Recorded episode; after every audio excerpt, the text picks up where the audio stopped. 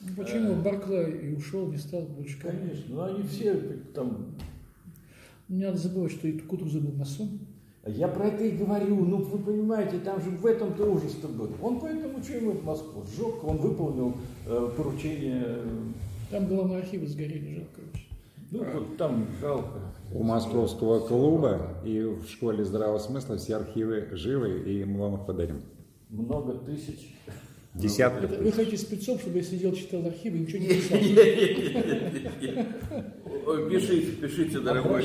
Да, пишите, тем более это крайне важно. Если мы начнем писать, я столько могу написать этих сценариев, всех интересных, что на меня только давите сильнее. Я буду, заказ дает, я делаю. С такими архивами Ну- должен быть архивариус, который занимается этим архивом и вытаскивает по необходимости. Так, Александр Горович. Да, ну я что хотел сказать. И, конечно, и фильмы надо делать, и э, образное, скажем так, это воспитание какое-то нести в этот э, период, безусловно, это надо. Но я хотел бы, м, пользуясь тем, что вот мы как-то все вместе собрались, как здорово, как здорово, что все мы собрались. С нами сегодня, кстати, здесь присутствует замечательный совершенно Барт, э, Игорь Александрович, э, Лопаткин. Лопаткин, да. И мы обязательно споем еще, да, в конце, Конечно, да, Георгий? конечно. А У него- получилось у него- гитары? У него Да, песни, да, с гитарой все получилось, то есть мы обязательно еще споем, но я хотел бы песни просто у него сами немножко э, опуститься сейчас э, с горних высей, как говорится, на землю и э, ну, напомните себе, прежде всего, да, и окружающим, и слушателям нашим э, замечательным о том, что 21 июля был подписан указ президента Российской Федерации, вот, озаботились все-таки, наконец-таки, о национальных целях развития Российской Федерации на период до 2030 года. И я бы на самом деле сейчас, может быть, об этом бы и не говорил, если бы не одно но. А одно но, оно заключается именно в том, э, ну, о чем мы сегодня и говорили, да. И там вот прям отдельной целью, да, вот я просто это все пометил, отдельной целью выписано. Раскрытие таланта каждого человека. Раньше об этом не писали, Юрьевич. Ну, может быть, писали где-то, скажем так, но чтобы это было прям целью. Да, конечно. Да. Это впервые Возможность для самореализации и развития таланта.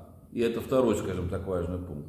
И создание условий для воспитания э, гармонично развитой и социально ответственной личности на основе духовно-нравственных ценностей народов Российской Федерации, исторических и национально-культурных традиций.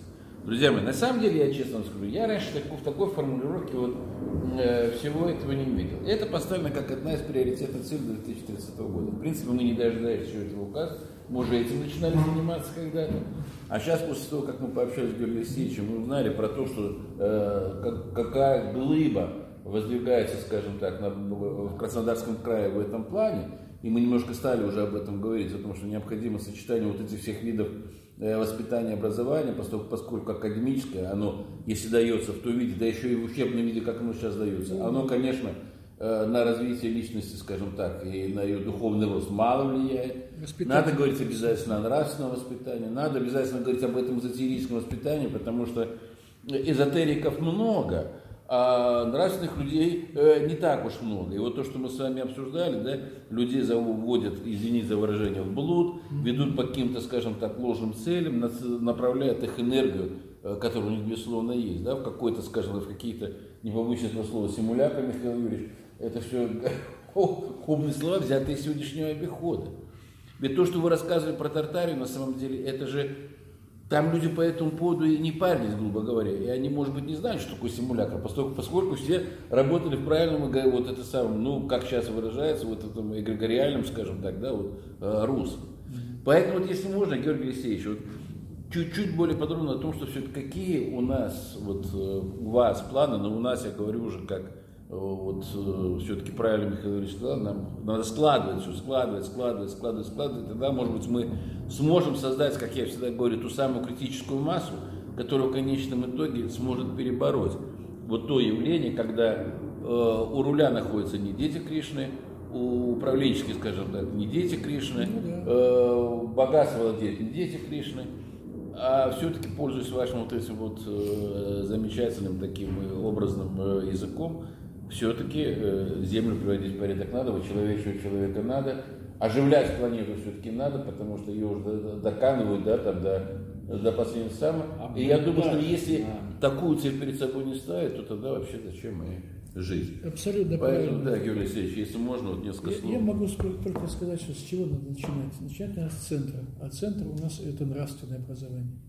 Это духовное образование. То есть, на- если у нас будет нравственная база, мощная духовная, мы потом поставим легко на нее академическое образование, а насчет эзотерического нужно дать, дать тот, не, тот, те необходимые знания, чтобы люди никуда не лезли, ни в магию, никуда.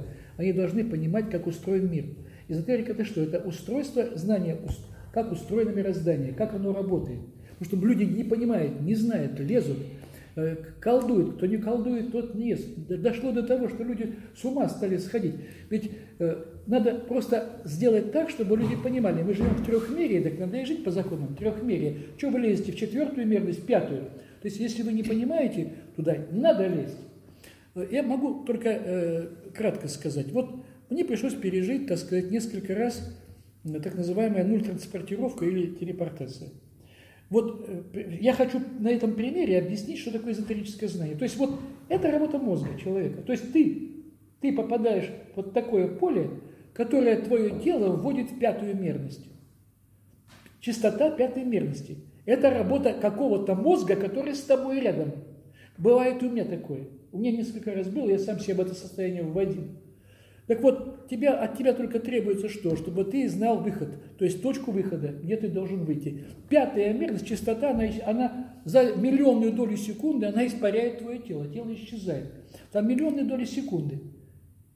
И через пятую мерность, там, где расстояние равно нулю, ты даешь команду, где ты должен появиться, ты появляется твое тело.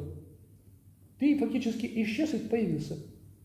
Понимаете? Но это не человек делает, а это делает поле. А в это поле вводит э, другой мозг, мощный мозг, тебя и сам себя. Понимаете, как получается? Сама вот эта полевая структура. То есть нам нужно что? Выйти, выйти вот э, в академической науке, выйти на эфирные поля, на тонкие поля. То есть начать с Творцом сотрудничество. Как сказал вот э, Михаил Юрьевич, он мне еще год назад сказал, сотворчество человека и Творца, единое целое. Когда мы вот в этот, вот, вот зайдем вот в эту чистоту Бога, да, поймем, кто мы, и у нас включится вот наш, наш мозг, который работает все на 5-6%. А когда он начинает работать на полную мощь, ну потому нам и не дают работать на полную мощь нашему мозгу, что у нас э, нам этого нельзя давать. Мы, мы живем в трехмире, и мы фактически уже стали по- полуживотные. То есть это обезьяне давать пистолет, понимаете, или атомную бомбу. То есть нельзя. Но когда человек поднимает свой нравственный уровень до определенных что, высот, Творец раздвигает перед ним возможности. Возможность, возможность, и человек постигать начинает уже мощь Творца, потому что в нем это все заложено, да? Так вот, наша цивилизация должна вот туда уйти, туда, тогда откроется космос, тогда бесконечность и вечность открывается перед человеком. Вот, значит, что получается? Нам никак нельзя, от- вот нравственное знание, оно в основном, да, это, это базисное, которое ведет нас к Творцу, да, мы сливаемся с Богом, да, через общие единые законы мироздания. А академическое знание, оно как прикладным становится, оно, оно приходит, естественно, это знание необходимое. У нас сейчас никто же географии не знает. Ну, не знают. Ну, люди вообще ничего не знают. Поэтому об- обяза- обязательно. И вот это эзотерическое знание должно нас привести э, к, э, к пониманию э, мощи космоса и эфирных полей. Вот это, будем говорить, палеофизика, та физика, которая нам пока неизвестна. Просто неизвестна. Вот. И тогда мы что сможем? Пирамиды включить, которые работают. Они сейчас могут работать. Вот сейчас мы с вами здесь сидим, рассуждаем. А моя команда, ребята великолепные, ребята, да, мои знакомые, которых я ну, знаю, они без меня сейчас описали при полярном Урале гигантскую пирамиду. Там найдена пирамида 800 метров высоты, они ее все описали. И сейчас мы с вами говорим, а эти ребята э, с рюкзаками 30 километров идут к своему вертолету через Уральский хребет, несут вот эти документы, они это все сделали, чтобы мы эту пирамиду с вами увидели на документах. Они с квадрокоптера сняли. Вот так работают наши люди. Вот. Эта пирамида, она новая. Она не испорченная. Она стоит целехонькая. То есть ее можно включить. А если эта пирамида включится, это такой энерго, такая энергоцентраль, что, ну, как вот, если верить, есть такой Джозеф Форелл, э, американский исследователь, именно э, палеофизик и очень серьезный астрофизик, он считает, что одной пирамиды, вот этой великой пирамиды, если ее как энергоцентраль использовать, то хватит снабжать энергией всю планету. Так сколько у нас этих пирамид в России? -то? У нас только 8 штук на, на, стоит вообще-то 12, 8 огромных пирамид, больше, в три раза больше, чем пирамида Хуфу на, э, на Таймыре. То есть Россия утонет в энергии. Она погрузится, у нас хватит энергии бороться с, с климатом, нормальный климат сделать, пустыни ликвидировать на земле, рай построить, все, не нужно будет нефть добывать, не нужен будет газ, ничего, все будет за счет этой энергии. Вот куда надо, надо вот направить силы. Вот сюда, вот в этом направлении. Вот. Михаил Ильич, у меня к вам вопрос. Давай. Мы сейчас находимся э, в месте силы, вместе, скажем так, может быть, в определенном центре тоже построения определенного эгрегора, коль мы заговорили на эту тему. Да? Мы находимся в усадьбе Середнякова, э, и здесь у вас Э, давно еще, еще, наверное, лет 20 тому назад начала работать школа э, как-то обучение красотой или как воспитание, воспитание красотой, да, Калакагати. Вот скажите, пожалуйста, а когда мы э, возобновим занятия вот, по этому замечательному совершенно курсу, потому что время настало, Михаил Ильич, на самом деле. Время ну, пришло. Друзья мои, воспитание красотой – это то... Я, я, почему я это задаю, потому что сейчас понятия красоты как-то видоизменили за последние 20 лет, ну, и все больше и больше другие какие-то э, нам пытаются красоты. навязать да, какие-то красоты, понимаешь, и нас все время будет в сторону. Все-таки вот как бы нам э, ну, к истоку-то вернуться, да? привяжу все-таки сейчас э, свой ответ к, к указу президента да, да, 21 да, июля.